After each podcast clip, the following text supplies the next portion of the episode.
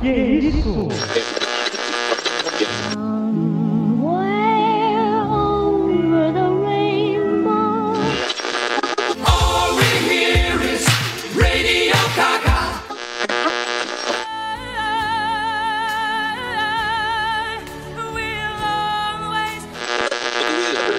Singing in the rain, just singing in the rain. Oráculo. Oráculo. Oráculo. Oráculo. Oráculo. Oráculo. Oráculo. Oráculo. Oráculo. Oráculo. Oráculo. Oráculo. Você está ouvindo Oráculo Podcast.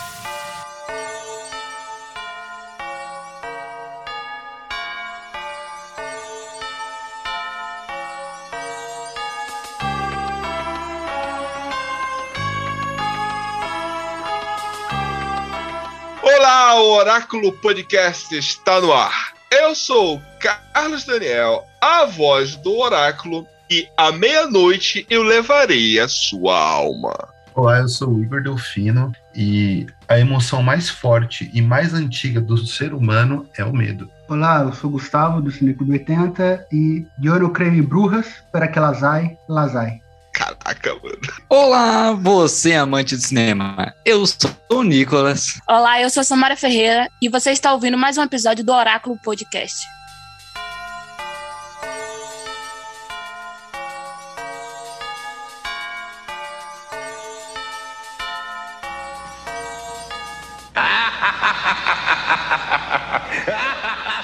E o Oráculo Podcast de hoje tem aí, né, a- o segundo episódio da série Gêneros do cinema. A- o primeiro foi o Comédia Romântica, né, onde tentamos lá com a Mika e outros colegas, tentamos destrinchar lá o Abimael, a Samara e os outros colegas, tentamos a destrinchar o formato de uma comédia romântica. Agora, no segundo episódio do gênero, da série Gêneros, vamos trabalhar com um clássico e até mesmo está lá no primórdio do cinema, que é o terror.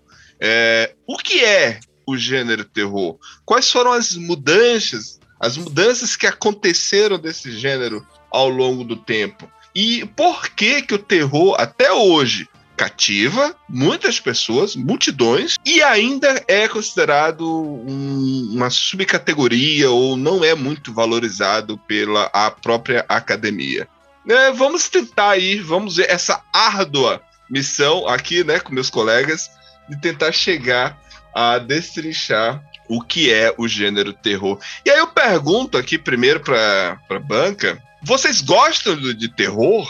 Então, eu gosto, eu... mas eu gosto de praticamente quase todos os gêneros de cinema. Não é meu favorito, eu prefiro drama, mas acho que tem muitos filmes de terror muito bons e também tem muita porcaria. É um pouco. Eu sempre falo isso, que é igual ficção científica, ou dá muito certo ou dá muito errado.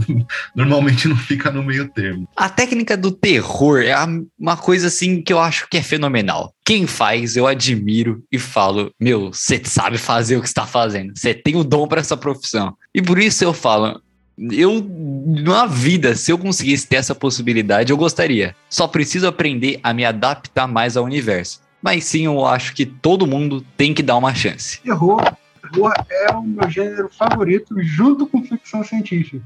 E aí eu tenho que concordar com o Igor que ou dá muito certo ou dá muito errado, mas eu gosto até do que dá errado na maioria das vezes. Então, é terror, é, acho que desde a minha adolescência, desde que eu comecei a acompanhar filme mesmo, é, terror se tornou meu, meu gênero favorito até hoje. Eu gosto de terror, eu não assistia muito, não acompanhava muito, por ter vindo de uma base religiosa, assim, não deixava muito assistir filme de terror em casa. Mas hoje em dia assisto muito mais. Eu gosto até dos ruins, que eu consigo passar raiva, assim, com os protagonistas.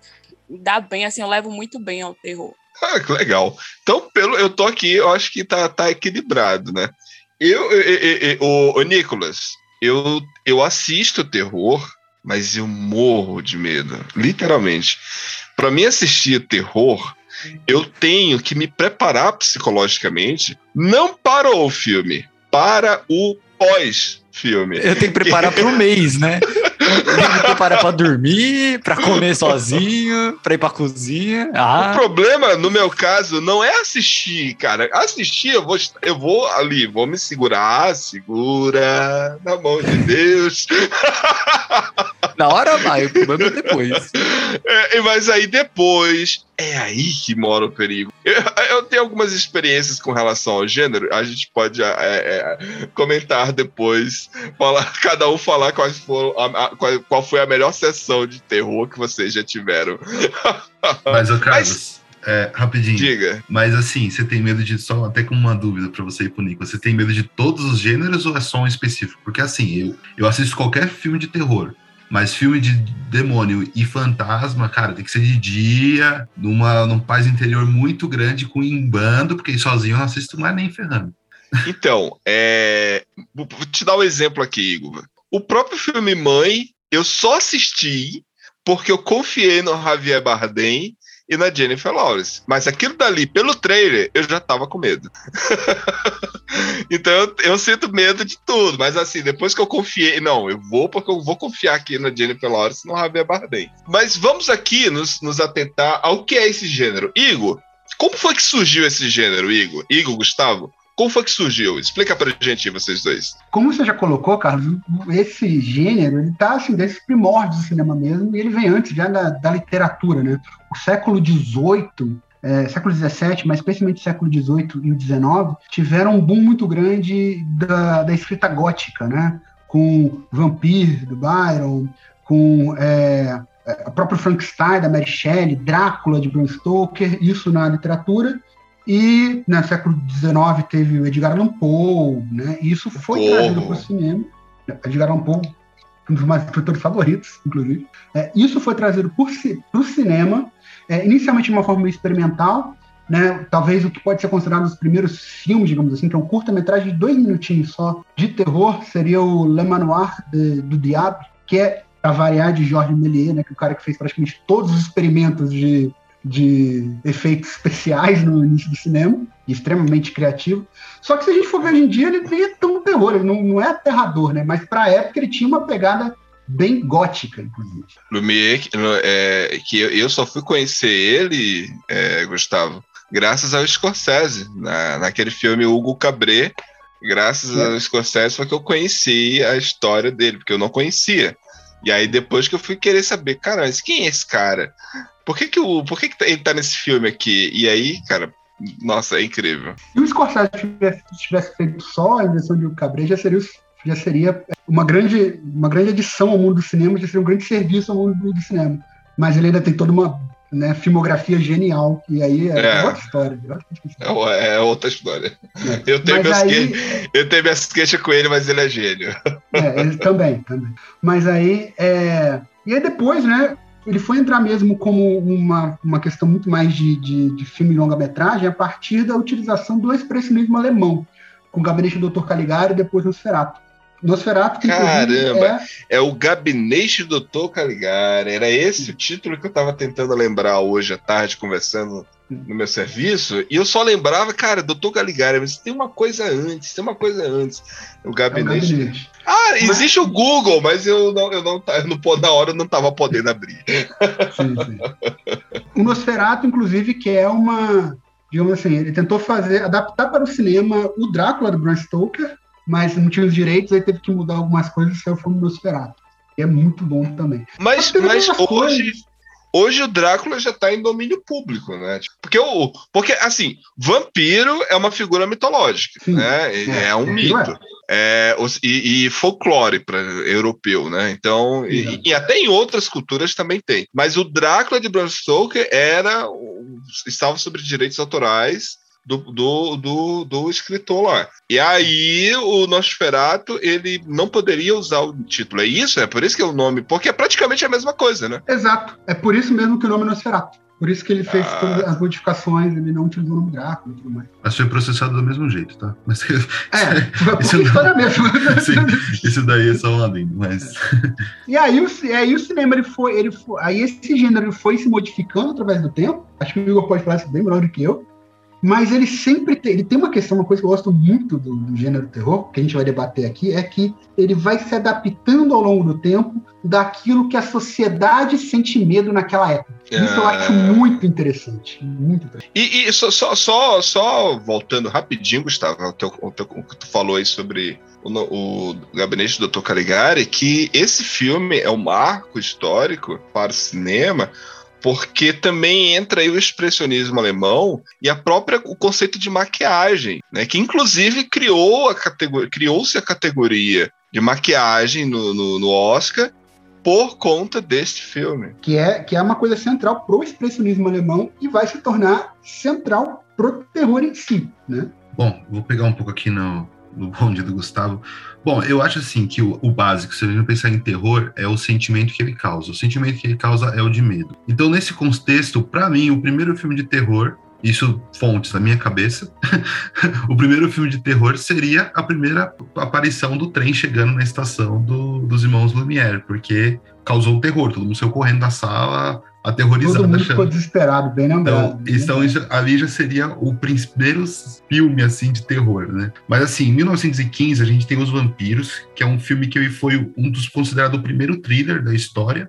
É, é um filme do Luiz Feulait e ele, ele foi um dos caras muito importante por dar profundidade de, de cena. É, vai lembrar que antigamente, nos, nos primórdios do cinema, era muito mais quase um teatro filmado e alguns jogos de câmeras foi crescendo junto com o tempo que o cinema foi desenvolvendo. E isso foi muito importante. É, eu digo, eu citei esse filme porque a profundidade é algo que é importante também no expressionismo alemão, que ele, gosta, ele tem esses cenários que são muito tortuosos, a maquiagem muito pesada, so- ah, o jogo de sombras é uma coisa muito importante e marcante no expressionismo alemão. É importante também falar, como a gente está falando de história do cinema, é que assim como todas as artes, elas têm, elas são, elas andam de mão dada com o momento histórico de cada país. E, e o expressionismo alemão é justamente no entre guerras, né, no pós Primeira Guerra Mundial, onde aquele sentimento da, da, da população alemã era o pior possível, né?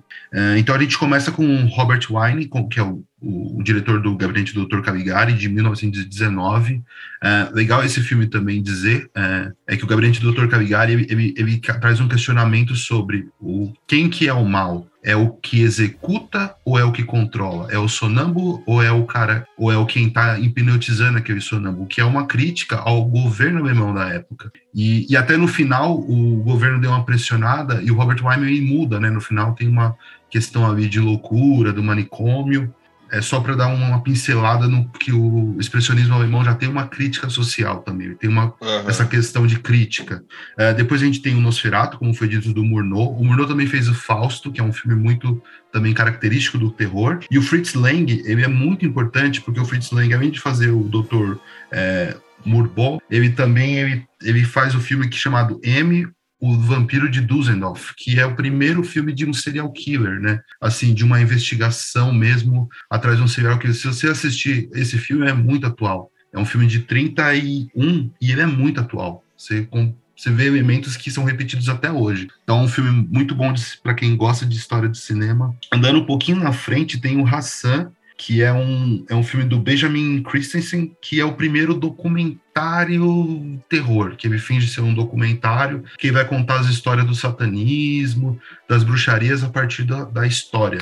Passando para os anos 30, 40, a gente tem, eu não vou me aprofundar, os famosos monstros da Universal. A gente falou bastante deles no episódio 3, onde a gente trata o filme, né, O Homem Invisível, e o Profeta dá uma aula. Então, tá curioso sobre os monstros da, da, da Universal, volta para esse episódio e lá tá tudo explicado. Bom, eu vou adiantar um pouco no tempo, vou para os anos 50, e no anos anos 50, o que eu acho muito bacana é que a gente está no momento da Guerra Fria, né? Então tem o medo do americano com relação ao estrangeiro, a influência de fora. E é nesse, nesse momento a gente começa a ver uma influência muito grande dos filmes eh, de ficção científica, filmes de Alien. Então a gente tem O Dia que a Terra Parou, de 51, Vampiros de Alma, que é um filme também muito importante dessa época também. E, e Caramba, gente, esse eu nunca vi. é, o Vampiro de Almas é o filme que influenciou o Invasores de Corpos, que é, é um filme mais conhecido, né? É, ele foi o filme base dos Invasores de Corpos. Uma, uma coisa que eu observei ontem, eu achei interessante,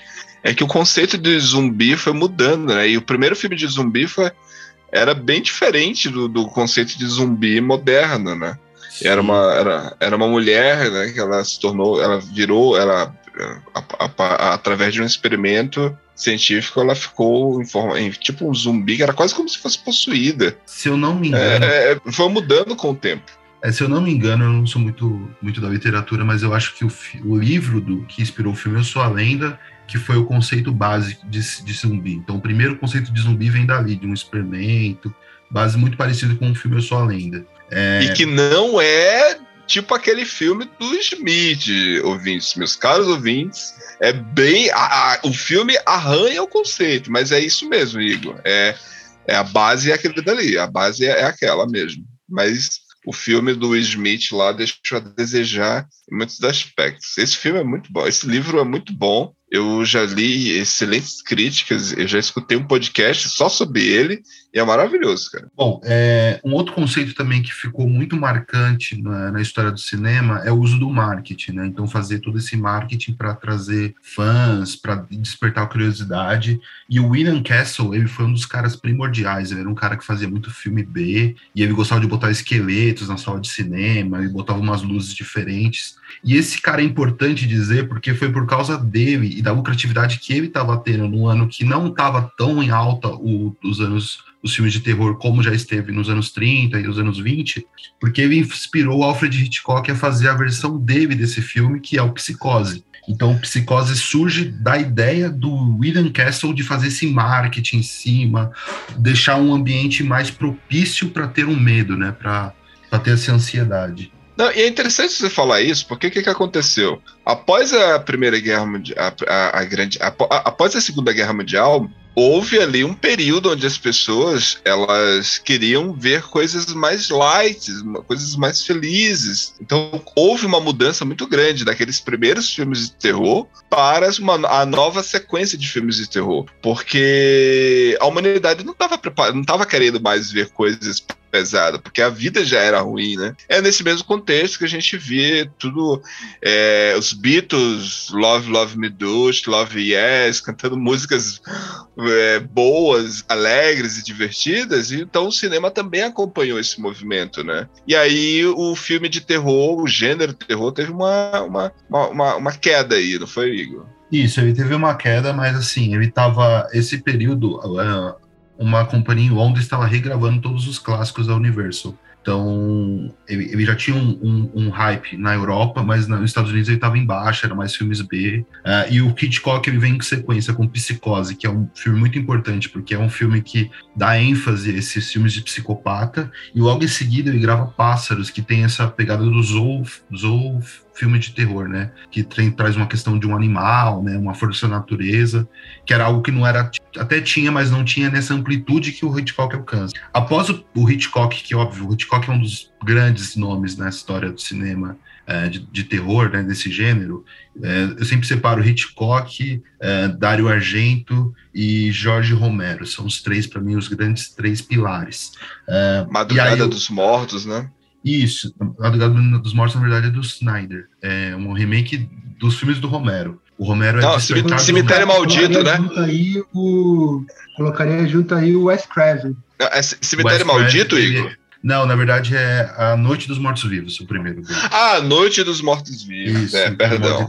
E aí, então, partindo Madrugada dos Mortos também, só que é de Zumbi Despertar dos Mortos, só que em inglês é o mesmo nome, Dawn of the Dead. É o Madrugada que... dos Mortos do, do, do Snyder é um remake do, do filme Despertar dos Mortos. Então, entrando agora no Romero mesmo, o Romero ele foi um cara que, óbvio, ele deu todo o peso do filme de zumbi que a gente conhece hoje, e o Romero era um cara que usava, usava o filme de terror como uma crítica social muito grande. Então, O Despertar dos Mortos, é, por exemplo, é um filme de zumbi que se passa no shopping, tem uma crítica muito grande ao capitalismo, as pessoas serem massificadas, virarem quase robôs né, dentro do, do sistema capitalista. Então, o Romero é um cara muito importante, principalmente no, na, quando a gente entra no cinema é, de terror psicológico. É, indo para a Itália, a Itália também é muito importante na cena dos, do, dos filmes de terror, porque ela tem dois temas muito, muito, muito legais, ó, que é o cinema gótico. Então, você tem o, o Mário Brava, o Ricardo Freda, que eles tinham essa pegada do gótico, então resgatava tradições medievais, bruxaria, que é algo que é também recorrente. e tem um gênero chamado diálogo, que é quase uma, uma quase um romance policial, né? Uma pegada mais policial. E, e, o, e o Dario Argento, que é um gênio, o Dario Argento é um gênio desse, desse, desse gênero, ele mesclava um pouco dos dois. Ele tinha um pouquinho do gótico, mas ele, era, ele se dizia mais fiel ao diálogo. E aí ele tem dois filmes que são bases uh, é, para quem gosta de filme de terror, que é o Suspira e o Fenômeno, que são as duas marcas, são filmes únicos. É, o Suspira, para mim, é um acontecimento cinematográfico. É, e assim, pulando, eu tô falando muita coisa, vocês podem me interromper, tá, gente? Eu só, só uma coisa que eu queria acrescentar aí, Igor, se você ah, me permite, é claro. que o gênero diálogo ele é essencial para talvez o gênero que depois ficou sendo mais rentável, digamos assim, que fez muito sucesso nas, nas décadas seguintes, que é o gênero é, slasher, né? Sexta-feira 13, Hora do Pesadelo.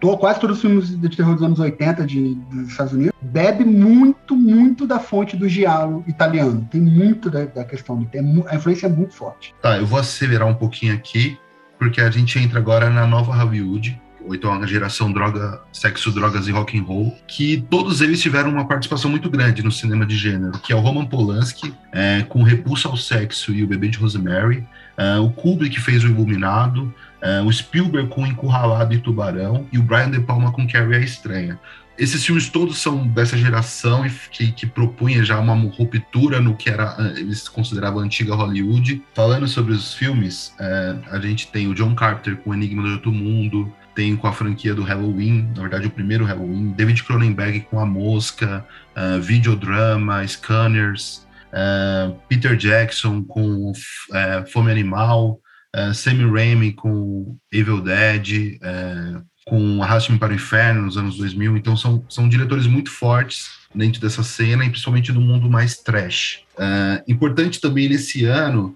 uh, falar que a gente tem aqueles filmes que eles consideram, os críticos, uh, como é a época pós-Vietnã, a gente tem, uma, a, gente tem a, a, a Margaret Thatcher no poder, e é um, um, um, lugar, um, anos um pouco mais sombrios, a gente tem uma, um, filmes que têm uma perspectiva muito negativa sobre o mundo. É, e nesse cenário a gente tem a profecia e O Exorcista, que são filmes que você for ver, terminam muito mal, né? Eles terminam terríveis, né? Não tem um final feliz. É, entrando nos anos 80, 90 e 2000, é os anos da, das grandes franquias. Então a gente tem o Toby Hopper com Massacre da Serra Elétrica e Poltergeist, o Cunningham com Sexta-feira 13, Wes Crave com A Hora do Pesadelo, Pânico, e os anos 90 que, na minha opinião, mais uma vez fontes da minha cabeça, o que eu considero a era de ouro do, do cinema é, de terror, porque é, é grande, as grandes produções, que os grandes astros estão empenhados em participar de grandes produções. Então ele tem feito Os Inocentes, O Jogado do Diabo, uh, O Drácula de Bram Stoker, Sexto Sentido, Seven, Entrevista com, com Vampiros, todos filmes com grandes produções, grandes artistas. Uh, e aí a gente entra nos anos 2000, que é a decadência do cinema de gênero, do terror. Que a gente tem alguns filmes como Premonição, é, filmes com pegada mais oriental, que é O Chamado, o Grito, até chegar decadência? no momento... Decadência? É, decadência porque ele, ele, começa a ser filmes menores, né? Com a, os atores principais não querem mais fazer filmes de gênero, eles já não participam de premiações, são considerados filmes menores pela crítica. E aí a gente tem a retomada agora, que é com os com o James Wan, uh, o Jordan Peele, o Ari Aster, uh, Robert Edgers Porra. e a Jennifer Kent, que são os que estão tentando, fodas. É, estão tentando, estão tentando retomar o gênero para a partir daí com uma nova retomada do cinema de gênero.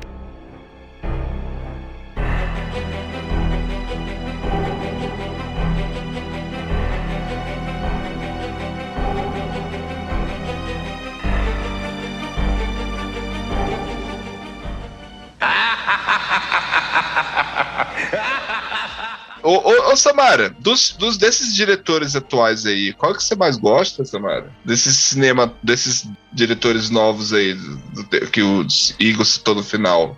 O Jordan Peele. Ele tem mais a ver com o tipo de cinema que eu gosto. O, o, o do Corra, né? O, o, o, James Wan também é bom, né, cara? Ele é bom, o James Wan. O James Wan, eu acho que ele vai numa pegada mais comercial, né? Acho que, a Samara, o que, que você acha? É isso, não tem muito a ver do tipo de filme. Eu não gosto desse negócio sobrenatural. Não é muito minha vibe, eu não sinto muito medo dessas coisas assim. Eu acho que o James Wan, ele é o cinema clássico, de terror clássico, né? Ele vai nessa linha do clássico que é o causar medo, né? Eu acho que o Robert Edgers, o, uh, o Jordan Peele, o Ari Aster já estão querendo, tipo, provocar outras coisas além de só causar medo. Tem uma questão social.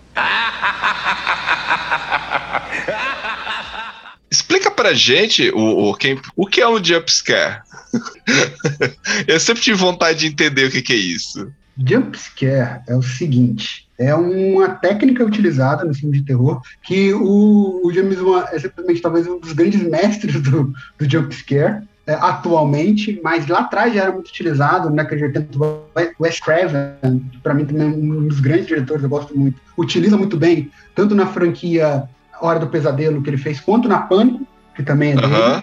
Só que é aquele elemento que você começa a criar toda uma tensão. É, é aquela, é aquela clássica frase da, da calmaria que precede a tempestade. Então, o que, que que quer dizer? Ele vai construindo, né, durante uma cena, toda uma tensão para te deixar focado naquilo. Criar um suspense de fato, para você querer saber o que vai acontecer, para no momento X algo muito grande acontecer e você tomar aquele susto e pular na hora. O James Wan, Entendi. inclusive, utiliza, utiliza muito de técnica sonora para ajudar a fazer isso. Né? Sim. A técnica sonora, ele, ele bota a música tensa, tranquilo, assim, vai criando a tensão através da música, ela mais baixa, aí no momento X ele dá aquele acorde estourado no momento que é, é. Quem não é bom fazer jumpscare normalmente só utiliza isso. O James Wan é muito bom, ele sabe utilizar esse elemento sonoro também, mas ele sabe E é fazer toda a construção. E é interessante que esse, esse, esse lance do som que você falou, que saber utilizar o som né, na cena causa esse, esse susto e essa tensão,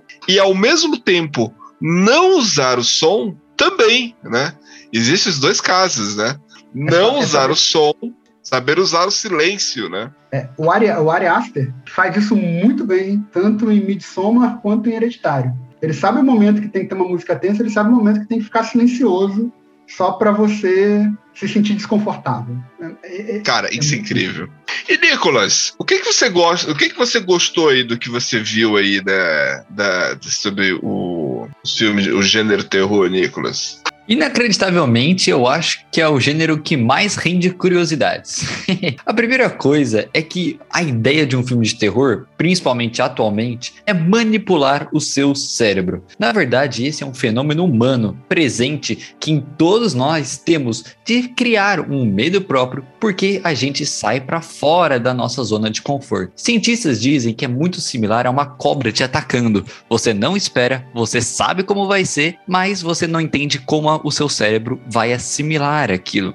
De acordo com vários estudos, o susto que você toma no filme de terror, os próprios jumpscare, na verdade não representam nem sequer 20% do seu medo. Esse fenômeno é composto pelo aumento da sua atividade cerebral quando você ouve água ou você sai fora totalmente da sua zona de visão, quando você normalmente vê uma tela preta, ou principalmente quando você vê alguém que você não gostaria. Por isso que a gente já conecta na parte de que estudos comprovam que lobisomens, vampiros, fantasma e essas coisas sobrenaturais não dão mais medo nas pessoas. E sim, atualmente, o que dá medo mesmo é os vilões reais, pessoas, assassinos. Isso sim provoca 52,4% a mais de medo no seu cérebro humano, enquanto o lobisomem pode provocar apenas 12 a 13%. Assim, a técnica que provavelmente todo mundo vai falar, né, como estamos aqui, é trilha sonora, que assenta pitadas no agudo e no grave ao decorrer do plano sequência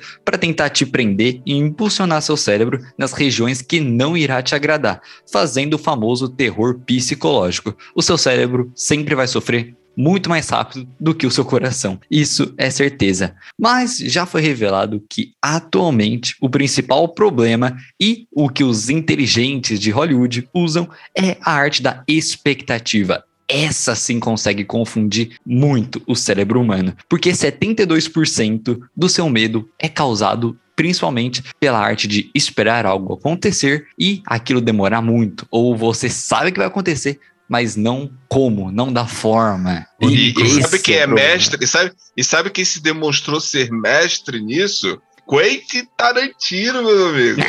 Pô, Era uma vez em Hollywood, a cena do rancho, cara, ele faz exatamente isso que você descreveu, Nicolas. Ele cria uma expectativa, ele cria uma tensão pela música, pela câmera, pela expectativa que você diz, cara. Eu não acredito que vai acontecer isso. E você vai, ele vai te levando para um caminho que você não vai acontecer isso, vai acontecer isso. E ele frustra a gente, porque Uhum. não acontece nada. Essa arte de você esperar a coisa acontecer é o o que mais significa. E hoje em dia, nas faculdades americanas, existe até um módulo de 72 horas explicando só sobre a expectativa nos filmes de terror, de tão acentuado que está hoje em dia essa técnica. E assim, né, outra que a gente não pode deixar de mencionar é que adaptar o espectador e o protagonista junto uma coisa só, tá assim demonstrando pelos estudos, a gente acaba se adaptando mais àquela obra e tendo mais medo. Ou seja, se você tem uma relação, um carisma ali pelo protagonista, você vai sofrer até quatro vezes mais medo do que você não gostar de uma pessoa. Por isso que crianças em filmes de terror às vezes aparecem. Não é só por questão de fazer uma família e tudo mais, e sim porque o seu cérebro vai ver uma criança como algo mais indefeso e você vai sentir o mesmo medo que ela. Nico, Não é só criança. Posso- Criança, criança, Não é só criança. causa terror. Gente velha. velho, velho causa muito terror. né, Samara? o que mais, Samara? Ajuda aí. Um cara mais real, eu acho mais realista, pra mim me assusta muito mais. Porque eu acho que É, pra afetar, eu fico observando a minha vizinhança depois de ter Muita pessoa tem problema com pessoa real mesmo, né? Ô, ô, Nicolas, rapidinho, só pegando um gancho ainda do que você estava falando sobre as trilhas, né? É, é legal pontuar que antes do, de psicose, as pessoas cos- co- costumavam a colocar é, sons mais graves é, em trilhas que dessem uma tensão ou dessem um, um momento mais de tristeza e sons mais agudos, infelicidades, porque era tudo muito. usava muito a música clássica, né? E o, e o. Na verdade, nem foi o Hitchcock, foi o auxiliar dele, percebeu testando com outras pessoas que a intercalação desses sons entre agudo e, e- e grave muito rápido eh, dava uma sensação de terror magnífica. E foi isso E que foi movimento usado. também, e movimento. Isso. E que foi isso que foi utilizado em psicose, que revolucionou a forma de usar trilhas. Revolucionou, cara. Revolucionou a psicose. Sensacional e boa ter lembrado disso. Então vamos lá. V- vamos fazer aqui um, um- um rapidinho aqui. Então a gente tem elementos de um terror. O terror clássico, ele geralmente acontece à noite. Check. Check. Check. Ele acontece à noite. É difícil você ter terror de dia. Geralmente acontece à noite. Geralmente em uma casa. Check. Acho que o único, acho que o único filme de terror que realmente eu acho aterra- aterrador e acontece de dia o tempo todo é o Midsommar, porque o resto tudo Midsommar, é- isso. E, e- e um dia vamos gravar sobre esse filme, porque eu amo esse filme, eu acho ele Sim, incrível. sim, Um dia vamos gravar sobre esse filme. Samara, o que mais, Samara? Ajuda a gente aí, vamos lá. É, é de dia, ou não, é de noite, é dentro de uma casa, tem demônios, tem que ter. O monstro. uma pessoa boa que vai fazer algo que não deveria. É, aham. Às, às vezes é a, é a família chegando numa casa e, tipo assim, ela sabe que já morreu 30 naquela casa, mas ela vai comprar aquela casa do mesmo Sim, jeito. vai morar lá. Ou uma pessoa assistindo um vídeo que todo mundo diz que morreu alguém depois de ter assistido o vídeo. A pessoa vai lá e assiste o vídeo. Vai lá e assiste o vídeo. Né, Samara? Nessa hora. Imagina se a Samara, a Samara aparecesse hoje dentro do celular, todo mundo saindo do celular, como é que ela faria? E ela sai do tamanho da, da tela, né? Então, imagina se ela saísse um monte É. de Samarazinhas pequenas. Vamos Ô, lá. ô, ô, É, Ô, Samara, Samara, quando você assistiu Samara, o o filme, você gostou pela primeira vez ter visto a, a sua xará? Sim, gostei, fiquei bastante impactada com o filme. Foi um dos primeiros filmes de terror que eu assisti. Eu não assistia muito filme de terror, como eu já falei, vídeo de iluminação evangélica, então a gente não assistia muito essas coisas aqui em casa. Já na adolescência eu já podia assistir muitas coisas, então foi o descobrimento dos filmes de terror. Tem uma pessoa Aham. com o nome igual a mim, eu amava. Que legal, que bacana, que bacana. e, e, ah, e tem mais, tem mais. É, Aí quando é. Ou então tem que ter um monstro, né? O monstro, como o Nicolas já falou, o Gustavo já mencionou, pode ser. ah, Hoje não funciona mais o lobisomem. Antes eram os monstros clássicos, né? Múmia, o lobisomem, Os filmes de vampiro. monstro, os filmes de animais gigantes da década de 50. Isso, o King Kong, né? Quando era monstros. O próprio Godzilla, eu acho que entra também nesse. O King primeiro Kong. Godzilla, sim, com certeza. E, e- e, recentemente, nós estamos tendo uma volta a esses monstros que é naqueles filmes, o, o Cloverfield, né? O Lugar Silencioso. Você tá tendo monstros novamente, né? Cara, uma vez eu assisti um filme, eu não vou lembrar, não sei se vocês lembram. Era um filme de tipo de época dos vikings. E tinha monstros, cara. Era muito interessante. Muito interessante esse filme. Mas eu não vou lembrar agora o nome desse filme. Isso aqui é, quebra muita expectativa, porque você vai assistir um filme de época, né? de Viking, e aí de repente você começa a ver monstros pra tudo quanto é lado. É, outro, outra característica também do, do, do terror é a maldição, né? A gente vê aí, geralmente você vai ter uma freira, você tem um padre. Cara, pra que mais terror, né, é, do que um padre com uma Bíblia na mão, de noite, com um crucifixo? Dá um medo, cara, dá um medo de ver isso. Mas eu acho que mais que assim um, um, um arquétipo específico é ter um elemento, um elemento hostil. Pode ser um espírito, pode ser um- uma entidade, pode ser um serial killer, pode ser um vulcão descontrolado. O cinema de terror sempre vai ter uma, uma família começando com uma estrutura ok, que vai ser testada por alguma outra estrutura de fora, né? Que vai colocar em xeque tudo que ela tá vivendo bem. É um elemento desestabilizador ali, né? Que eu acho que a estrutura clássica do cinema é essa, né?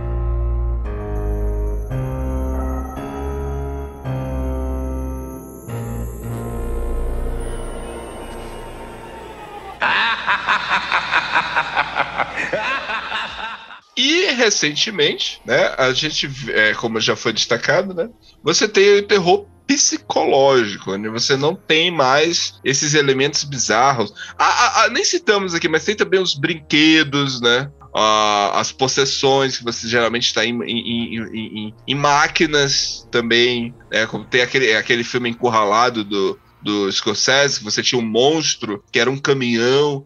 Dali é o terror, cara, incrível. Annabelle. do Spielberg, é né? do Spielberg? É, do Spielberg. É Spielberg, Spielberg, isso, isso. Annabelle, exatamente. O Chuck, Annabelle. Ou seja, você tem brinquedos aí. E É, agora você. Cassino, E aí, né? a- Antigão, mas exatamente. E agora nós estamos sendo numa onda que é o terror psicológico. E aí eu já pergunto pra vocês o seguinte: qual é o filme de terror que deu mais medo pra vocês? Nessa questão, eu- vou pegar pela experiência que eu me lembro até hoje, que me marcou. Teve duas questões, um filme que nem é tão aterrador e o outro achei bem aterrador. Um eu assisti quando era muito criança, assim, muito criança mesmo, é uma das primeiras memórias que eu tenho filme de terror. O filme nem é tão bom, ele é muito mais terrível que terror, mas é O Retorno dos Mortos-Vivos 3. É, eu me lembro de uma cena final, cheio de zumbi, a coisa começa a pegar fogo, e aquilo me marcou muito. Né? Depois eu assisti A Noite dos Mortos-Vivos, o remake da década de 90, foi dirigido inclusive pelo Tom Savini, e aí também marcou bastante. Mas o filme que eu me lembro de ter assim, sentido mais terror no momento que eu estava assistindo o filme, eu estava assistindo o filme, um grupo de amigos e todo mundo ficou aterrador junto, foi, é, isso já na adolescência, foi O Chamado. Né? Samara é, é, me causou uma... Eu, eu lembro praticamente do filme inteiro, até hoje, por causa da sensação de medo que ele me causou.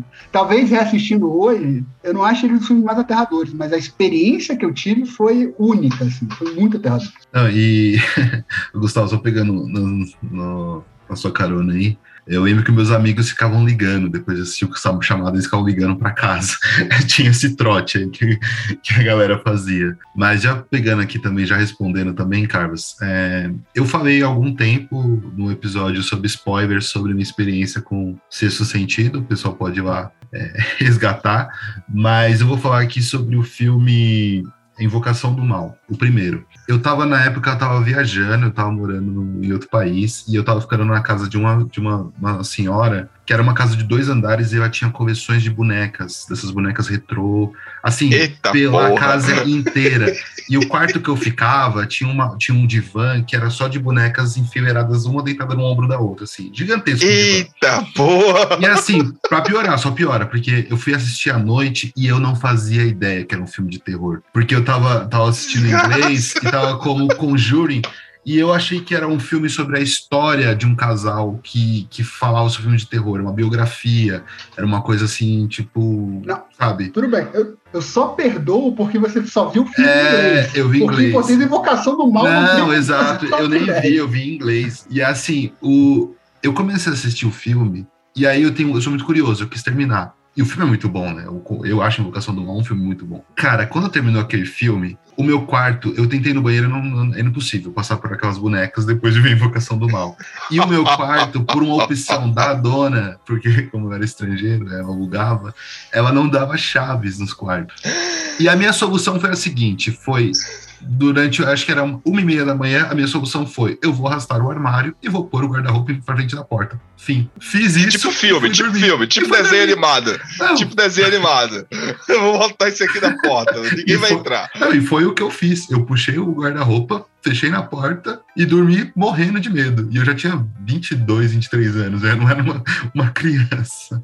Ai, caramba. E você, Samara? Eu gosto muito de true crime, filmes, coisas assim. E eu, como mulher, eu fico muito assustada com o mais realista, psicopata. Então eu sempre penso que eu posso encontrar um desse na rua algum dia. Eita Algo, porra. esse tipo de coisa me assusta muito. Ainda mais saindo sozinha com mulher no ponto de ônibus, eu sempre acho que vai aparecer um louco, alguma coisa assim. Então, É, isso é o primeiro foda. filme assim, que me assustou foi O Silêncio dos Inocentes. Eu fiquei muito impactada quando assisti, assisti sozinha esse filme. Então, sempre achava que poderia aparecer um assassino, alguém pra me procurar. Mas eu tava vendo a camisa do Gustavo agora, eu me lembrei que o único filme que eu tive pesadelo foi A Família Adams. Foi o único filme na minha vida. Sério? Eu A tive assustadores. A camisa de- do, a camisa do criança, Gustavo é da. Vandinha. Eu concordo que ver a Christina Ricci sorrindo Família Adams 2 pode ser uma experiência traumática. De tão boa que é aquela Eles cena. tinham um mordomo. Era um mordomo. Eu tive um pesadelo com aquele mordomo, Jesus. Tropeço. Tropeço? Tropeço? Gigantão meio Frankenstein, né, cara? Tá? Sim, eu sonhei com minha avó, era o tropeço, e ela ficava virando a cabeça. Então, isso marcou a minha vida. Mas, ó, um- uma, uma, uma curiosidade sobre, sobre a família Adams, que o Família Adams clássico, que era uma série de um seriado, na verdade, norte-americano, a personagem principal era a Mortícia. A Mortícia, sempre os episódios giravam em torno dela, que naquela época tinha vários, vários seriados com personagens femininas, como a Feiticeira, e outras personagens femininas que apareciam, que era da época lá, dos anos 50, 60. E, e, e aí é interessante porque a Mortícia, todos os episódios era Mortícia vai, a, sei lá, ao cinema, Mortícia vai fazer algo. E era tudo girava em torno da atriz lá, que era famosa, era linda, inclusive. Só que ao longo do tempo, ela foi perdendo esse, essa como é o nome que se diz? Esse papel principal, esse, esse protagonismo, né? E aí foi se dividindo, se mesclando entre a família, a ponto de que hoje, né, as pessoas sempre associam, sempre vai lembrar da Vandinha, muito mais a Vandinha do que a própria Mortícia. Ela já virou mais. Ela, ela é- já é lá aquele charme, né, quando ela aparece. Cara, eu amo a família Adams. Dadadadam. Tanto que vai ter uma série da Netflix que o nome vai ser Vandinha. E Olha só, né? E se eu não me engano, quem tá por trás é o Tim Burton, mas eu não tenho certeza. Sim, sim, Porra. é ele. É ele, né? É ele. E combina com ele, né? Nicolas, e você, Nicolas? Não, as histórias elas são breves, né? A primeira que foi com vários momentos do sexto sentido. Esse daí eu, eu olhava assim na rua, aquela cena da janela, que ele olha pela janela. Eu me vi no carro olhando pela janela e vendo, espero que não apareça ninguém aqui, espero que não apareça ninguém aqui. E realmente eu acho que eu fiquei, eu cheguei a ficar uma noite inteira sem ir no banheiro, por medo de ir no banheiro escuro, por entrar no banheiro escuro. É, foi bem, foi bem triste. Aí algumas coisas assim com o corpo que cai do Hitchcock, assim, super leve, mas por algum motivo na minha cabeça me deu uns pesadelos. E aí eu lembro que nos dias seguintes eu não consegui olhar pra cima, porque tem uma cena que ela entra assim na casa e do nada ela entra e já aparece lá em cima no topo, pela janela. Eu lembro que eu não consegui olhar pro segundo andar das casas. E é, aí ficava. Importante, né? Só pra falar que já que você falou do, do terror psicológico, eu acho que o, que o vertigo, né, que o corpo que cai do Hitchcock, é assim, o supra-sumo de terror psicológico, porque o filme não tem, não tem cenas impactantes, nada demais, só que a tensão que o filme te dá o, tempo inteiro é, é aterror. Você fica. É... Eu não conseguia olhar pro segundo andar. Casas que tinham sobrado, eu olhava pra rua. Eu olhava pra rua.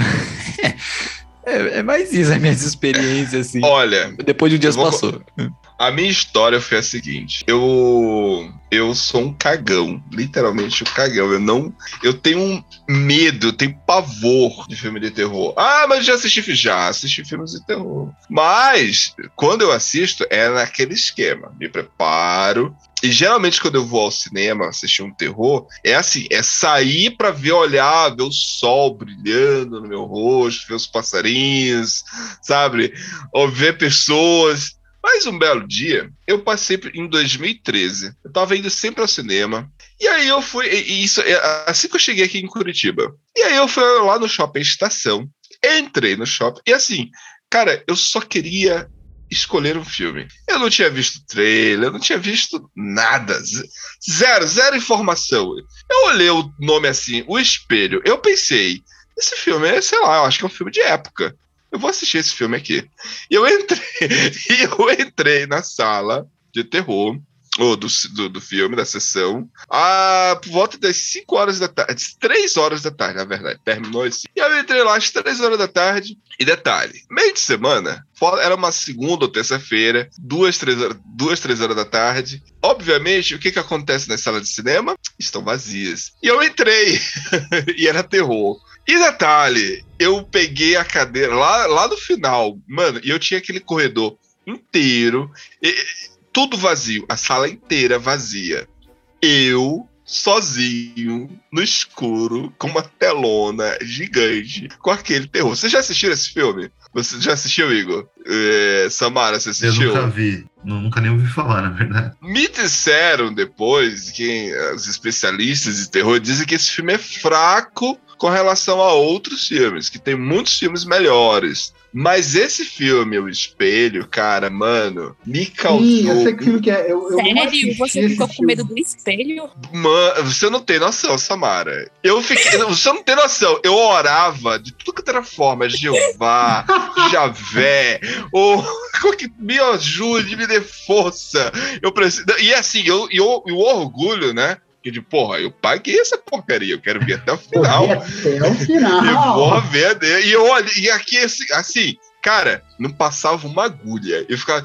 Mas assim, e, e eu fechava os olhos, eu abria, fechava e abria. Cara, eu sei que foi uma sessão tão assim, agoniante, agoniante, que eu fiquei contando cada minuto. Assim, eu sei o filme todinho na minha cabeça, porque não tem como. É realmente incrível, porque você, você não quer ver, você tem medo, mas ao mesmo tempo você não consegue tirar os olhos. Você vai ver até o final, entendeu? Essa foi a minha experiência no cinema. O, o outro filme de terror que eu já. Só que aí de uma forma já. Um detalhe só para falar que o espelho eu realmente não vi ainda, mas o diretor dele é o Mike Flanagan, que é o nome do terror da Netflix atualmente. Foi responsável pela Maldição da Residência Rio, a Mansão Bly e agora o Missa da Meia-Noite, que estreou esse mês. E eu acho Mike Flanagan um dos grandes diretores de, de terror atualmente, mais no quesito série.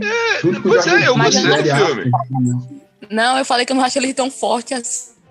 É, porque disseram, já me disseram que é um filme que é light, tipo, não é tão. É, é- é- tipo, é como se o, o espírito existisse uma maldição no espelho. Tem uma, um corpo de uma ex, uma, uma, ex, uma outra pessoa, a esposa. Sei que as pessoas, se a pessoa ficar olhando pro espelho, ela meio que entra em conexão ali com, com o espírito dessa pessoa que morreu, que tá ali no espelho. Enfim, é, foi a minha história frustrante. E fica aqui o meu desabafo, porque quando eu saí da sala de cinema, eu fui. Eu peguei um, um, um, Sunday no McDonald's e sentei na beira da praça vendo os esquilos, os passarinhos.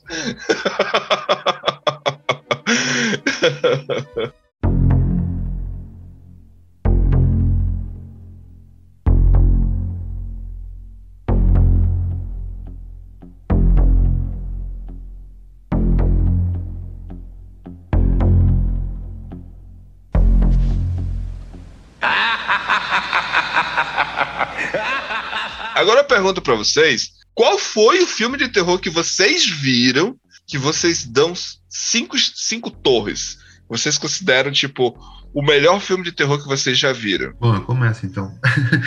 tá com Vamos esse lá. suspense aí. Mas então, é difícil, tem vários que eu acho muito bons. É, acho Exorcista muito bom, acho, nossa, Iluminado pra mim é muito bom. Mas eu vou dar cinco torres pra um filme que eu acho que, cara, não tem igual. Eu nunca vi nada parecido. É uma coisa que é para mim um show mesmo, é, que é Suspira. Suspira pra mim foi um filme que me impactou muito. As cores, a trilha, a temática, foi tudo muito diferente. Foi tudo que me tirou muito do, do foco, assim, sabe? Foi uma, uma obra fantástica pra mim.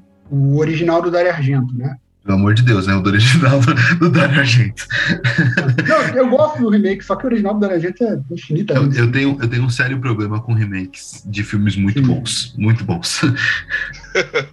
É, como minha lista né, é um pouco baixa, eu fico assim muito empatado com o Sexto Sentido e Iluminada. Eu fico assim empatado entre esses dois, eu não consigo falar. Os dois, nossa, eu falei, caraca, que técnica. E os dois eu falei, caraca, que medo. Eu realmente eu fico empatado entre esses dois. Eu daria cinco torres. Eu gosto muito dos filmes do Hitchcock, O Corpo que Cai, o Psicose, eu, o Silêncio dos Inocentes que eu falei aqui, eu gosto muito, mas eu acho assim, acho muito filme de terror muito suave pra mim. Eu sou de boa, assisto à noite, assisto sozinha, fico zoando com meus amigos quando eu assisto em grupo. Eu não Sozinha, Samara? Sim, de boa, de boa. Filme com espíritos, essas coisas assim, não me impactam muito. Então, Caraca, filmes mano. com psicopatas são mais, um pouco mais realistas para mim, essas coisas mais assustadoras. Mas tem um filme que eu fiquei muito assustada, me levou junto com ele pra assistir assim, foi o Iluminado. Pra mim é o que eu dou, daria cinco torres, é o Iluminado. Dos filmes que eu mais gosto.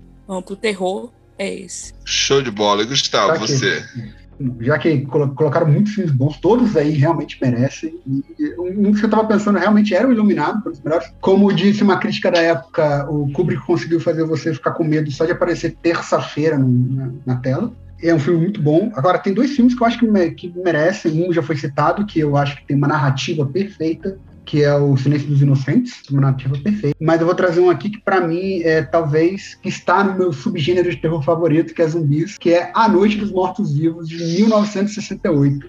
Que é um filme simplesmente magnífico. Além de ser o pai dos zumbis modernos, os zumbis foram mudando muito, né? Você já falou, Carlos, du- durante a a história. Então, a, a ideia do zumbi de andar mais lento, ou até ser rápido, mas normalmente andar lento, comer carne humana, é, é, ser um morto que volta à vida, é, você só para ele com, se você danificar o cérebro, todas essas regras foi criado por Romero nesse filme. Ele tem É, nesse- é esse filme, é esse filme que tem Pet Cemitério dos Ramones, não é isso?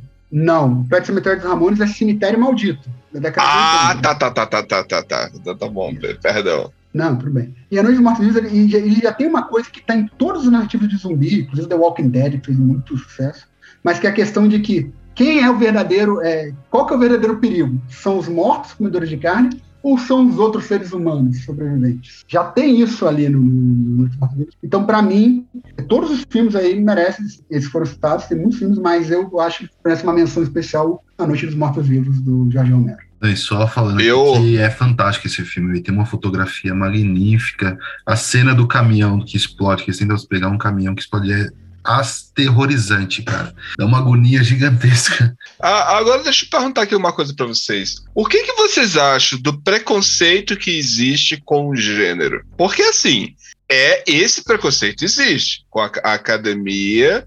As premiações da, é, é, é, não valoriza muito tantas atuações e até a história em si. E assim, vamos combinar uma coisa. Quando eu estava fazendo esse, analisando sobre esse episódio, eu queria, eu tava tentando encaixar uma ideia que eu particularmente, né? Pessoalmente, não, pessoa jurídica e física também. Tenho com relação ao, ao, cinema de terror, que é assim, o gênero terror, ele é um gênero blockbuster, né? Ele não é, ele não é, é, é você até tem é, um, um, filmes que vai lá para mais pro lado mais psicológico, que te faz raciocinar, refletir, como esses atuais, o Jordan Peele, o próprio Ari Aster. Você tem, mas é um filme para as grandes massas, né? Os blockbusters que é para tipo a, a grande maioria assistir. E eu percebo, às vezes, que tem pessoas. Assim, eu vou dar uma de advogado do diabo aqui, tá? Que existem duas coisas. Primeiro, existe um problema entre as pessoas que têm preconceito com o gênero de filme terror, a academia. E existem pessoas que não conseguem identificar que o gênero é das massas. Porque, por exemplo, eu já vi muita gente dizer assim: ah, eu não gosto de filme de herói. Ah, porque para mim filme de herói é só bobagem, que filme de herói é coisa de adolescente. Mas aí assiste filme de terror. E que também, cara, sinceramente, é, eu vejo os, mes os mesmos. Ah, como é que eu posso dizer? Eu não, eu não quero dizer defeitos não é defeito, mas as mesmas características ou fórmula para se fazer um filme de terror, o gênero terror, você vai identificar nos filmes de heróis também. São repetitivos, são batidos, você já espera, você já conhece, e você vai ver porque você gosta daquilo, entende? Eu não sei se vocês estão entendendo a minha reflexão. Não estou dizendo que é ruim, pelo amor de Deus, não é isso mas que a mesma, a, as mesmas coisas, os mesmos elementos que eu tenho para destrinchar um filme de terror, eu também tenho para destrinchar um filme de super-herói. E por que que as pessoas ficam menosprezando um, valorizando o outro? E por que que existe esse preconceito, caramba, com o gênero? Ah, desculpa, eu só queria desabafar. então, na minha concepção, é assim, é, o gênero de terror é um gênero que acaba é, tem um, um público mais fiel, né? Então acaba sendo um, um, um, gênero muito lucrativo, né? Então muitas vezes as pessoas fazem para ganhar dinheiro e, e, a grande maioria dos filmes são isso mesmo. É, Pô, aí mas, vai, cara. Você vê lá, Invocação tem... do Mal. Invocação do Mal, um, dois, três. Vai, cara, pô, vai. É, ah, o, o, o, o, Lugar Silencioso fez sucesso. Vai ter o 2, depois vai ter o 3. Depois vai ter o 4. Só que ao mesmo tempo que eu acho isso, eu acho que também tem coisas muito boas. Tem coisas muito boas. Eu acho, por exemplo, um filme com como A Bruxa. A Bruxa foi um com filme certeza. que as pessoas é, não gostaram. Eu vi várias críticas da, da Cara, eu amei esse filme com relação ao filme A Bruxa, mas é um filme que está tentando ter uma outra pegada, então uma outra perspectiva. É... A atriz que faz a bruxa, ela é maravilhosa, cara. A atriz que faz a bruxa é incrível. E, e eu acho, por exemplo, o filme do Romero mesmo, é, é um, o George Romero é um, é um diretor que é totalmente esquecido na história do cinema, mas ele é um gênio. Ele está em par de igualdade com muitos diretores é, do nível altíssimo. O Carpenter também é outro que eu boto nessa lista. E, e, é isso, eu acho que tem. O Exorcista é um filme que tem Oscar, né? Acho que os Ventos Inocentes também tem Oscar, mas realmente é uma categoria que tem pouco, poucos Oscars, né? Poucos, poucos Silêncio dos Inocentes é, não só tem Oscar, como tem cinco Oscars da categoria principal de narrativa: melhor roteiro adaptado, melhor filme, melhor diretor, melhor atriz e melhor ator. Sim. Com Anthony Hopkins aparecendo cerca de 18 minutos no filme. Não, é que eu queria falar que eu acho que depende do subgênero do, do terror, né? Que é o blockbuster, assim, que são feitos para isso.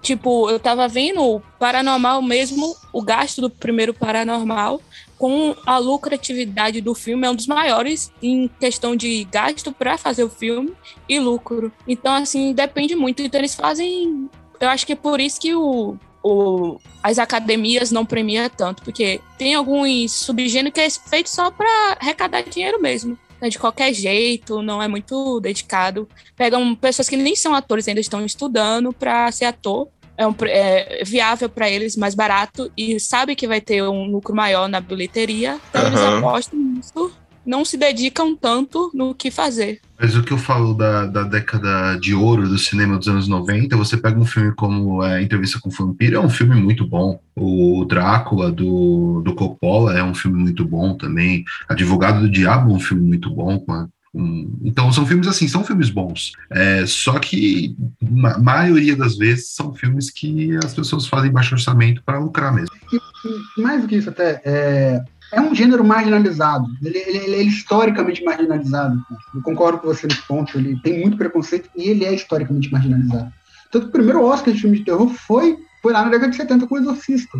E aí ele só consegue entrar em premiação e coisa assim quando não tem como ignorar o filme. Como O Silêncio dos Inocentes, como o próprio Exorcista, Psicose, Corra, Né? corra.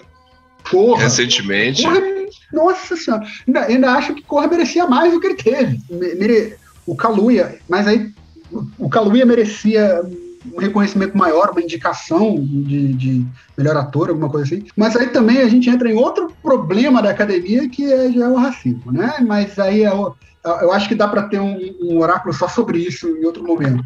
Porque né, já ignoraram o Will Smith fazendo talvez dos melhores papéis da vida dele, que é um Homem entre Gigantes, que é aquele Concussion, que é sobre o, o médico lá é, e a- o futebol americano. Mas enfim, Aham. é, mas é um gênero muito marginalizado e é um gênero muito feito à margem, porque normalmente ele é, como o Jorge comentou, ele é um feito, muito feito por baixo orçamento, por pessoas que estão até começando e tudo mais. E ele é. Eu esqueci agora, peraí. É, Não, tem, tem, tem outro filme inju- injustiçado, né, Samara? Qual- o segundo filme do Jordan Peele, como é o nome? Nossa. Cara, a Lupita Nyong'o, cara, ela merecia umas duas indicações porque ela atuou duas vezes. melhor atriz e melhor atriz coadjuvante. Fácil. Ela Ah. merecia nas, nas duas categorias. Quem que ganhou aquele ano? Corta. Eu sei que Renée. Zellweger. Cara, Não. absurdo, Eu acho que é absurdo. de 2020. É, Cara, assim, assim, assim, assim. O filme da Jude, da Jude Gallagher, é muito fraco, mano. É muito fraco. O filme dela é fraco. A atuação é boa. A atuação é boa. A atuação é maravilhosa. A Renê carrega o filme.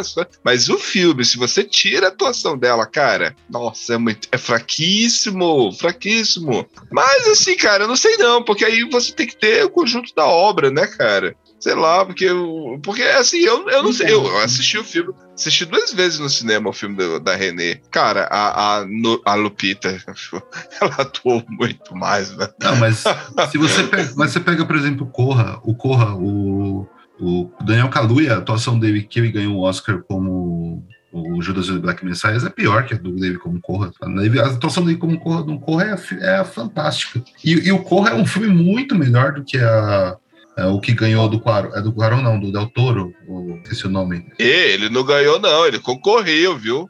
Ele concorreu, ele não ganhou. Quem? Não, ele ganhou, né? Ele ganhou o Oscar. O Daniel. Kaluuya ganhou com o ganhou, Judas, né? ganhou. Ah, tá, tá, tá, tá. Quem que... O, o, o, o Hopkins, Antônio Hopkins, tirou foi do... Do... do É, ele ganhou do- como Pantera coadjuvante. Negra. Isso. É, ele ganhou Não, mas ele ganhou. Eu tô falando que o Corra deveria ter ganhado o melhor filme no lugar do do filme do Del Toro. Esqueci do, do monstro do pântano lá com a moça. Alguma coisa do O- Não. A Forma da Não. Água? Forma da água. Ah, sim, isso, Forma da Água. Forma da água. Isso. Pô, a Forma... Não, não, Igor, não, não. Aí, é do aí, mesmo aí, ano. Aí, aí, é do mesmo ano. aí Ah, cara, não, mas aí... ah, não, não, não. A forma da água eu, eu acho lindo, cara. Ó, eu gosto eu- demais eu da aposto forma da água, aqui, sou apaixonado. a gente, eu aposto quinhentão aí que em 10 anos Corra vai ser muito mais significante do que a Forma da Água foi. Vai ser um filme esquecido, com certeza. não, Igor. Você, na verdade, essa aposta já tá ganha, porque na verdade, hoje, hoje, 2021, Hoje ninguém é. mais lembra de, da forma É. da água. Eu nem lembrava o nome. Mas o Corra tá na. a- o Corra tá na boca do povo aí. Mas é que assim, cara, existem muitas coisas é, que são boas em A Forma da Água.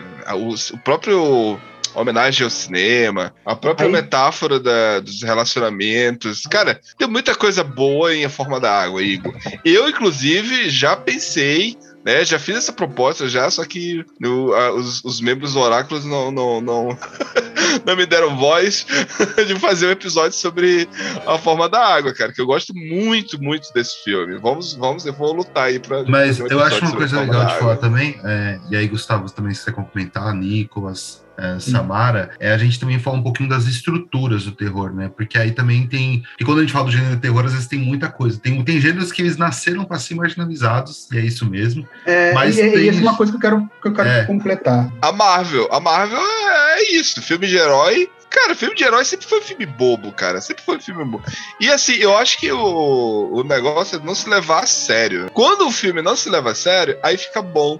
Agora, quando o filme tenta se levar a sério demais, aí que fica fraco, né? Não, mas eu acho Enfim, que, eu acho que é, qualquer pro cenário. qualquer ce- Mas eu acho que qualquer cenário, é, só pegando esse gancho rapidinho mesmo pra gente finalizar isso, é, qualquer cenário você pode ter uma coisa muito boa e muito ruim e mediana. Os próprios níveis da, da Marvel, você pegar um, sei lá, o Homem-Formiga comparar com o Pantera Negra, a gente vê um nível ali. Tem uma diferença de pretensão, de qualidade, de mil, mil coisas ali dentro. E no terror, no- na comédia, no romance, a mesma coisa. É, mas aí, Gustavo, manda bala aí no que você ia falar. Mas é, é, e o terror ele nasce como um ele é marginalizado, ele nasce como um gênero mar- marginalizado. Porque talvez aí vai entrar um pouco no aspecto sociológico também, que inclusive é a minha formação original, que é a questão de que quem abraça muito o terror são, são as pessoas que vivem dores na vida real e passam muito isso para as telas, né? Utilizam isso na sua arte. Então, por exemplo, no Brasil, Brasil, e aí a gente esqueceu de falar até agora, mas eu vou corrigir o meu erro, fazer aqui minha culpa, que é um dos grandes é, é, filmes de terror que, que mundialmente conhecidos, inclusive, que foi a citação de Carlos no começo, que é A Meia-Noite Levarei Sua Alma, que é do José de Camarins, José do Caixão. Depois, Essa Noite Carnarei no Seu Cadáver. E se você vê, a, a história do terror brasileiro é uma história muito à margem. Praga do dia! Eu vou jogar a praga do dia do episódio. Quando ele falava sobre. Cine trash. Muito bom. Mas então ele, ele é feito a ele, ele é feito muito por pessoas à margem da sociedade e premiação também é muita questão de conexão, muita questão de marketing, né? Essas coisas do terror começam a mudar na década de 70. É, especialmente na década de 70, utilizando muito marketing. E aí, é mas aí também tem aquela outra coisa que o Igor já comentou, que é tem muito filme de terror, então tem muito filme ruim, e tem uma coisa que me deixa muito, mas muito irritado em filme de terror, que é um clichê utilizado muito até hoje, que é parece que na maioria dos filmes, não todos assim, mas os bons não é assim, mas na maioria dos filmes parece que personagem de filme de terror tem que ser burro, porque sempre toma a pior decisão possível no momento. É, foi o que a Samara Aí- falou ainda há pouco, né? Tipo. Exato. Mas então, madrugada, né? eu acho que tem três gêneros que o subgêneros do terror que o personagem é quase sempre burro, que é o slasher, o sobrenatural e o torture porn, que é esse novo, novo gênero que é aqueles de tortura, né? Tipo, esses três Jogos eles mortais, é, exato. Ó, Então, esses três gêneros, eles são quase que obrigatórios o personagem ser tonto, né? Mas tem um gênero que eu acho que sempre trata o personagem como um personagem muito forte, que é aqueles filmes de rape revenge, que é aqueles da, da mulher que, que acaba tendo um tipo de abuso e vai se vingar. Esse é um gênero que, que eu acho muito legal dentro do- desses filmes de terror. É, até ano passado a gente teve Bela Vingança, que tem um pouco essa pegada mas é, Doce Vingança talvez seja o, o mais classicão, né? E, e aí, pegando já nesses subgêneros, vou falar um pouquinho mais sobre os gêneros que tem. A gente tem aquele body horror movie, que está muito ligado àquela transformação do corpo, que é tá ligado um pouco mais ao Cronenberg. A gente tem aquele found footage filmes, que são aqueles filmes é, que são os documentários, Bruxa de Blair, né, Atividade Paranormal, que ficou uma febre aí nos últimos Cloverfield, anos. o monstro. Cloverfield né? também, aquele Hack também é outro filme também. É, a gente tem os filmes de terror psicológico, que são esses mais cultuados, que têm um pouquinho mais de densidade, e a gente tem um grande trashzão, né, que é um que também é um que tem muitos fãs, né, que é o cinema trash, que traz muitas coisas. É, e eu acho que dentro desses subgêneros a gente tem um mundo, né, de coisas, de regras, de qualidades. O que, que vocês acham sobre esse subgênero? Vocês têm algum favorito? Depende muito do meu humor. Eu gosto muito de filme slasher, porque eu cresci, eu nasci nos anos 80 e cresci na década de 90. Então eu, eu cresci, eu- talvez o primeiro filme de terror assim, que eu tenha acompanhado de franquia foi Pânico. E o Pânico é simplesmente a essência dos filmes slasher, né? E tem todas as regras lá, e eles falam todas as regras, eu acho isso magnífico. Eu acho Pânico um filme muito bom. É, mas o terror psicológico eu gosto muito. Talvez a minha, a minha favorita seria um filme de zumbis, que tem uma questão mais social e uma questão muito body horror e visual também. Mas é, é terror psicológico é o principal. E eu amo filme trash. O legal é que o filme trash ele, ele tá muito conectado ao filme, filme terrir também, né? Que é aquele Sim. terrir é o que? É um filme de terror, mas é um filme de comédia ao mesmo tempo. E o trash é isso. Tem uma coisa que eu acho muito legal no terror. Pânico. terror é ruim, ele tem grande chance de ser engraçado. Pânico é meio isso, né? É, Pâ- Pânico ele faz uma piada, ele é autoconsciente, né? Ele faz uma piada consigo mesmo e com o tipo de filme que ele tá fazendo. Ele não chega a ser um terrir, não. Ele é um filme de terror mesmo, mas autoconsciente. Agora, por exemplo, o, o- o primeiro e o segundo filme, o terceiro, acho que é o terceiro filme, do Peter Jackson, que é o primeiro Náusea Total, e o outro que é Fome Animal. Fome Animal, inclusive, foi o primeiro filme que eu vi do Peter Jackson. São filmes trashes, assim, extremamente trashes. É, é tudo absurdo. Tem bebê zumbi no Fome Animal. É, é tudo bizarro, é tudo muito escatológico, é, é, é- é sangue e vísceras para todo lado, e é muito engraçado também. né? A cena final do, do filme, por exemplo, uma das cenas mais finais, o personagem principal tá matando zumbis com um cortador de grama. Então, né, tem essa pegada. O trash tem muito essa pegada cômica também. Mas É. não só, né? Evil Dead, por exemplo, é um filme trash. O, o primeiro, ele se leva um pouco mais a sério, mas né, tem muito elemento de terror. Mas, enfim, eu gosto muito de filme trash, terror psicológico, filme de zumbis.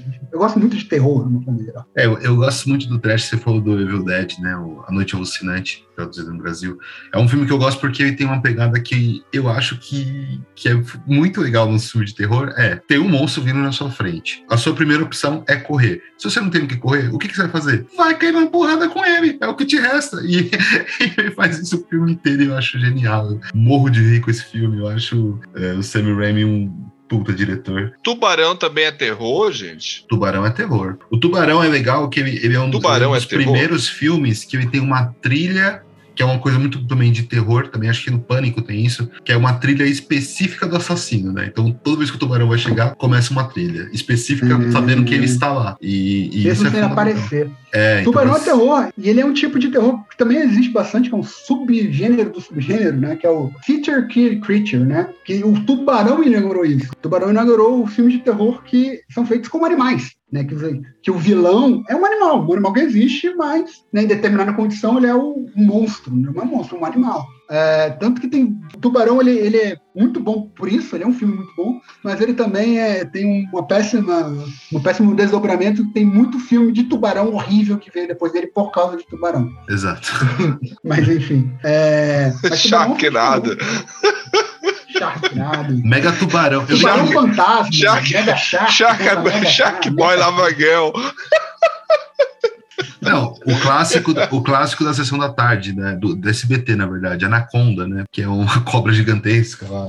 É, tem muitos filmes de terror com aquele Minhocas Malditas, né? Não tinha um que até Ataque tem dos um vermes malditos. Vermes, mas esse é Ataque dos trashzão. Vermes Malditos. Ataque dos vermes E- Esse é trash.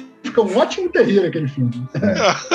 Você assistiu, Nicolas? Você assistiu esse? Ataque dos Vermes Malditos? Meu, não, mas eu tenho que dizer que Pânico eu ri. Eu assisti assistindo, eu cheguei a rir assistindo. E meu tubarão é muito bom.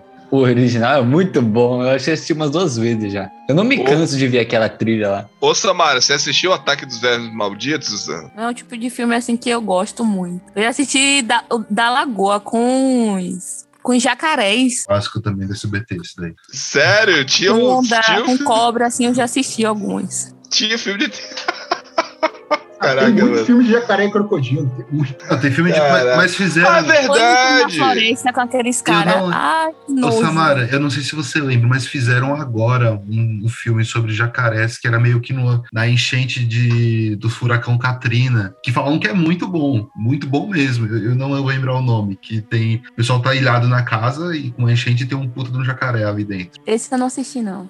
É, mas tem uns, tem uns. Você falou do tubarão. Teve um Predadores que é. diga. Esse, esse daí mesmo. Falaram muito bem desse filme, falaram que é bom. Eu Eu assisti um filme de um tubarão aí, que é Águas Rasas, que acho que é Águas Rasas, que a, a menina ela fica presa em um lugar e aí o tubarão fica preso junto com ela ali e, ele, e, e a maré tá subindo, né? E ela fica, cara, é Uhum. tenso, mano. Eu- Eu Já vi isso daí É, é terror?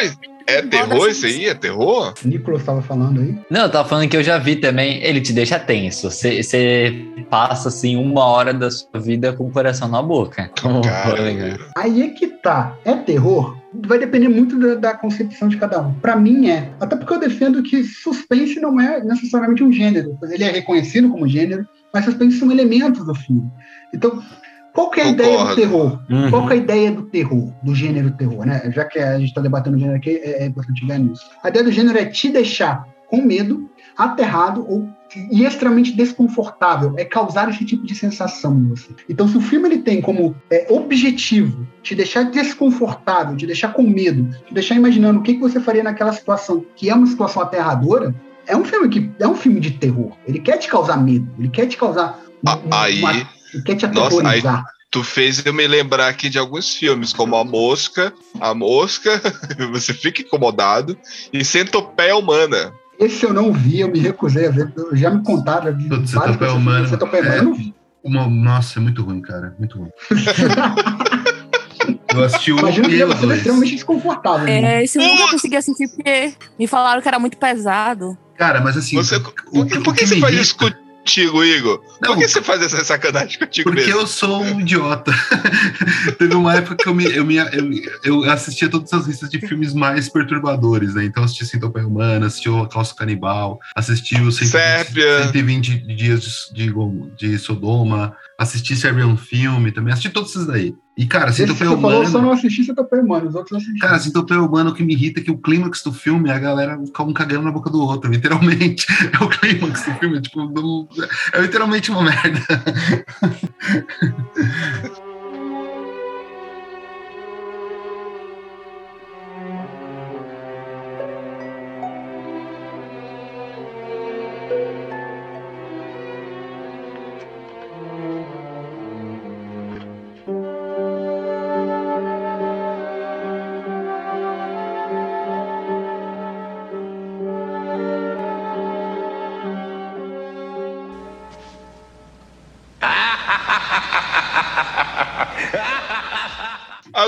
última pergunta aqui pra gente encerrar aqui o papo, que tá muito bom. Qual é o filme de terror que vocês verem todo mundo comentando? Ah, porque é muito bom, muito bom, muito bom. Aí você foi lá, você sentou, você assistiu e não foi tudo aquilo que você esperava. Cara, é. O filme que eu vejo todo mundo gostando, que todo mundo coloca lá em cima, tudo mais, é um filme que eu realmente não gosto. Eu não gosto do subgênero, mas também não gosto desse filme específico. Dois, é, tem dois, né? Mas é, que é o Albergue, mas especialmente Jogos Mortais. Eu não gosto de Caraca, nenhum eu fui assistir. filme da franquia de Jogos Mortais. Eu assisti Albergue, mano. Nossa, é complicado, viu? Eu tive dificuldade pra dormir depois. Então, você não gostou dos Jogos Mortais? Nem do um. Eu reconheço que é um bom filme, eu reconheço tudo, mas eu não gosto daquele filme. Não adianta. Que é o que, inclusive, é o nosso Antônio Margarete. O diretor é ele, o do, do Bastardos e Glórias. Não, o Jogos Mortais é o James Wan. É do diretor James Wan. do Invocação do Mal. É, o James Wan. É, então, que- ele faz qual, gente? Pelo amor de Deus aí. Que ele faz um. um- Nossa, eu não sei. o cara que Não, o trabalha lá. com- é o Albergue. É o lá Albergue, o isso. Albergue. O Albergue. O cara que trabalha lá com o Tarantino faz Albergue, exatamente. O que eu não gosto é paranormal. Muita gente fala que é legal o primeiro em si. Sem esses filmes assim, filmado, não é muito minha praia. Eu não, eu não me assusto, né? Eu acho que o bom do terror é aquele que te assusta, que te prende, te deixa com medo. Então, atividade paranormal não me assusta. Nem um pouco. Já assisti e eu não fico nem um pouquinho com medinho. Então, pra mim, não vai, não é a minha vibe. Entendi. Você não gostou, então, desse? Se não me assusta, não é bom. É aquele que é pra dar risada, né?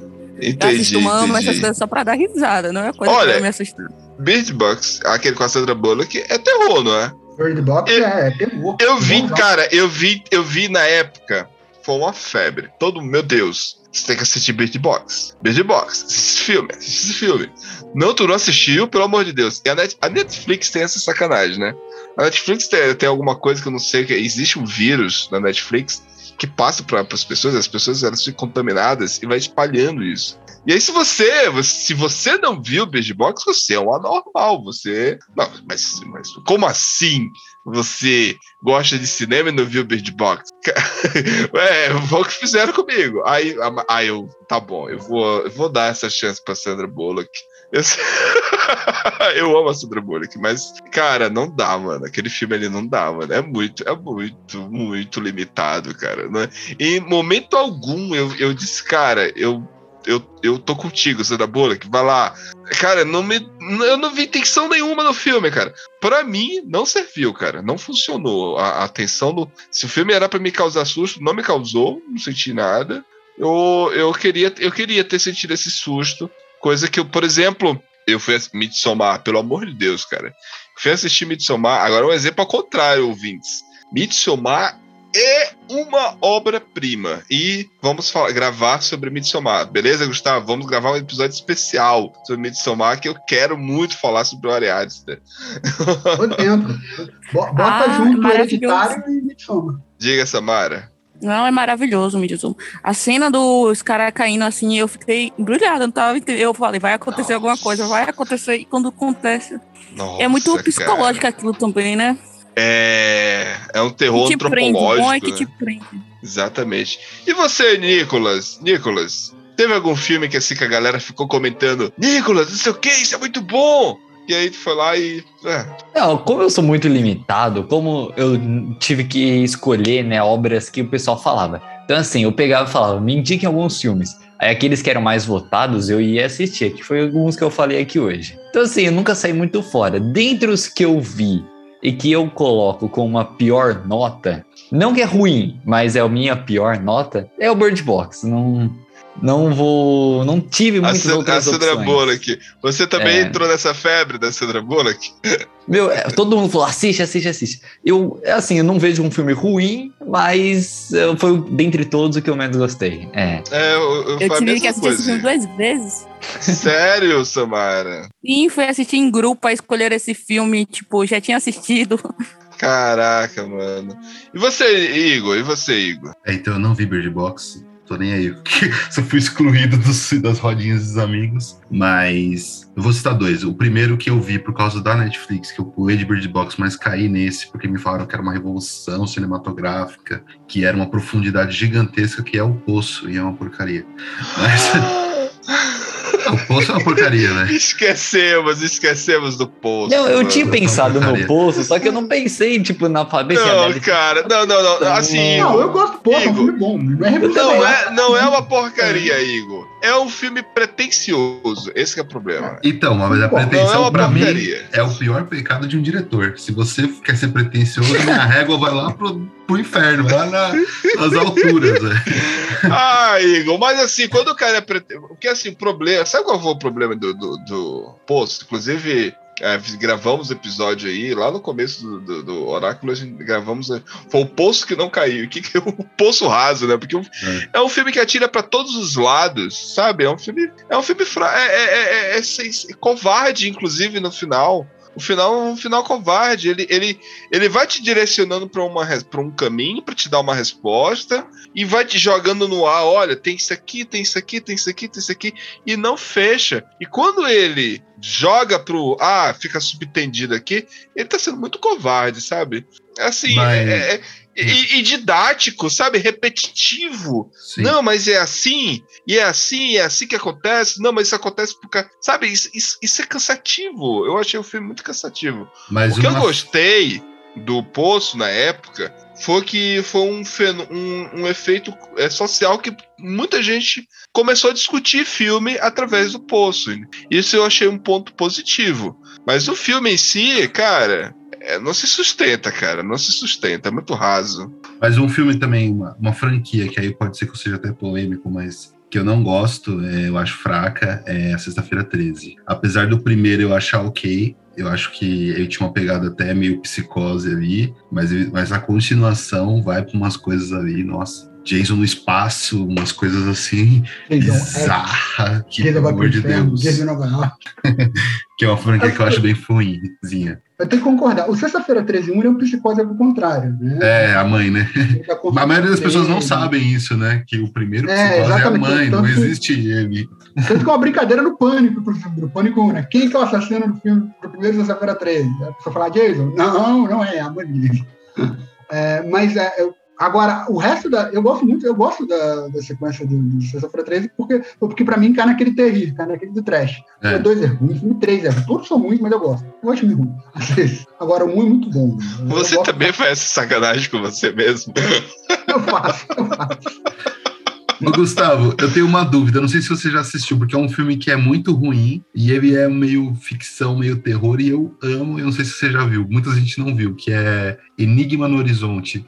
É dos anos 90, que é uma Ah, nave é, cara, é que ca- com, é uma nave é que vai pro diretor do inferno, Resident né? Evil, Paul W.S. Anderson, que eu acho ele um diretor horrível. Mas esse filme ele tá bom. Esse filme é bom, cara.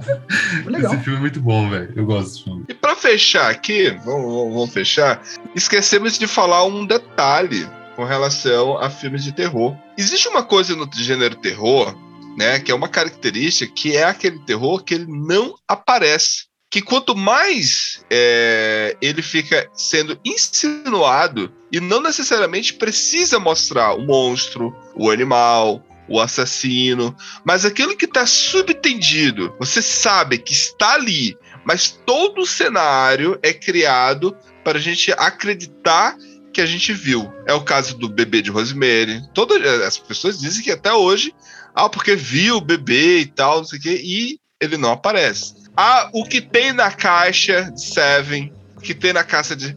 O filme Cloverfield lá, inclusive o, o- a Rua Cloverfield, o erro do filme é que no final eles mostram, cara. Não precisava ter mostrado. O filme tava tão bom, cara, quando não mostrava aquela tensão que você ficava ali, meu Deus do céu. Ele, o cara é ou não é um, psico- é um estuprador, ele é ou não é um, um doente mental, mas aí lá no final eles vão e mostram. Vocês concordam que e- e- é uma característica do terror, né? Isso não mostrar, mas você sabe que tá ali. Isso não é o pior. Pra mim, é o que me dá mais medo. Qual, qual os filmes que vocês lembram? Eu acho que esse, esse gênero tá muito popularizado por causa de Bruxa, Blair, né? Acho que seja o, é o grande ápice desse tipo de, de filme, né? Que você fala o tempo inteiro da bruxa, mas a bruxa não aparece em momento nenhum, né? Só fica com a expectativa que ela vai aparecer, com a expectativa Sério? que vai acontecer. É, eu nunca Bruxa- assisti. Ela, A ela não Bruxa de aparece? Blair 1, não, não aparece. É, é, é- ele tá nesse, nesse gênero né, de found footage filme, né? Que são esses vídeos caseiros, né? E a Bruxa de Blair é, é isso o filme inteiro. Não, não aparece, você fica com. A gente sabe que a galera tá morrendo ali, mas não sabe por quê. A, a próprio filme A Bruxa, vocês não acham que elas, eles pecam lá no final quando mostra ela como bruxa no final? Ela vai, tira a roupa e vai pro meio da floresta. Eu acho que não. A bruxa, ele também ele é todo, ele é toda uma construção de atmosfera, né? Tem uma outra cena que mostra o bebê, ela pegando. Mas quando a, a- principal, né, interpretada pela Anna Taylor-Joy, ela vai para lá, eu acho que é mais ou menos aquela ficou. É mostrando a consequência do que aconteceu. Então, não acho que seja, não acho que falha. Eu acho que porque toda aquela construção, a proposta do filme era toda aquela construção atmosférica e isso foi muito bem feito. E de fato, isso é uma necessidade no filme de terror. Primeiro, porque por vezes você vai mostrar algo que não existe, né? Eu acho que um dos maiores problemas, um dos maiores escritores de terror que existe até hoje foi H.P. Lovecraft, com todos os problemas, pode ser título mais, mas a, a construção de terror cósmico dele é ma- magnífica. Só que é muito difícil adaptar um filme de terror de, do H.P. Lovecraft. Por que, que é muito difícil? Porque, é, é, e ele fala isso nos livros, né? ele está descrevendo coisas que não existem, ângulos impossíveis, não sei lá o quê. Então, visualmente, não tem como você fazer. Cores. Então, cores, é, é essa, isso eu ia citar. Então, é, não é bom você ficar. é, você vai ter que deixar na sugestão. Por que, que tubarão funciona tanto? Se a gente tivesse visto o tubarão o tempo todo, ia ver que era o animatronics. Mas ele não aparece o tempo todo, ele aparece só em cenas que ele tem que aparecer e a gente sabe que ele está lá através da música. E aí cria aquela tensão, né? O, o- a Cor que Caiu do Espaço, que saiu em 2019, com o, o Nicolas Cage atingindo seus altos níveis de surto, que ele é, é, é craque em fazer isso, Por que, que ele faz isso, né? porque ele é doido. Ele faz isso. Ele é um excelente ator e péssimo ao mesmo tempo. Ele, Ele faz isso. isso com ele mesmo, cara. Como é que pode? É, sei lá, é um muito são boletos. Mas, São cara, boletos. só, só fazendo uma defesa aqui, advogado do diabo, que eu sou defensor da família Coppola como um todo, né? E ele Pois também é, tá no. vem, cara. Não, mas é porque. Se, eu você já não, vi- se você não defender a atuação da Sofia Coppola, por muito Não, essa daí eu Ela é ótima diretora, mas a. Eu sou a diretora. O Carlos me ferrou esses dias aí também, mas tudo bem. mas é, o, o Nicolas Cage, eu vi que ele tem uma, uma parada que é- ele gosta de- dessa atuação que não é realista, né? Ele gosta dessa atuação marcada que ela realmente está atuando. E talvez isso no futuro pode ser que seja um- uma forma de atuar, né? Porque o realismo nada mais é do que atores antigos que fizeram esse mudaram daquela da característica teatral para um realismo, né? Então, Aham. quem sabe ele pode ser um, um cara foda no futuro aí. O cara queria uma escola aí, de repente, né?